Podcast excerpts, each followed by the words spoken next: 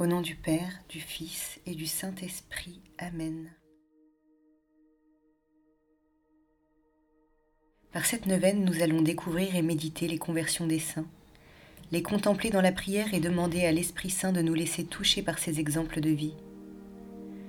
Que ces témoignages éclairent nos esprits et nous permettent de porter du fruit auprès de nos communautés de frères et sœurs. Charles est baptisé deux jours après sa naissance. Sa formation est très soignée par sa mère qui avait reçu une solide instruction. Animée d'une haute conception de ses devoirs maternels et très pieuse, elle donne à son fils une éducation religieuse et morale d'autant plus ferme que son mari a la réputation d'être volage. La grand-mère du jeune Charles, l'archiduchesse Marie-Thérèse, fervente catholique, exerce également sur lui une forte influence. Prions ensemble la prière de Charles d'Autriche, une parole donnée quelques jours avant sa mort à une certaine Zita.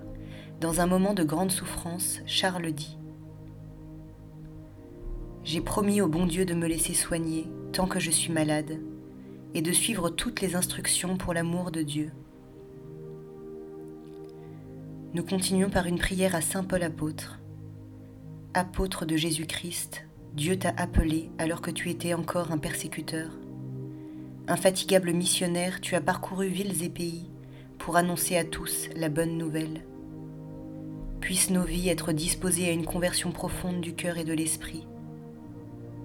Apprends-nous la persévérance et la joie simple qui vient de la certitude d'être aimé et sauvé par le Seigneur. Donne-nous de ne jamais perdre de vue celui auprès duquel nos cœurs aspirent Saint Paul, toi qui fus dans les larmes et dans les drames un guide et un pasteur, aide-nous à cheminer chaque jour avec une foi et une espérance inébranlables, conduits par Jésus le Christ notre Seigneur. Amen.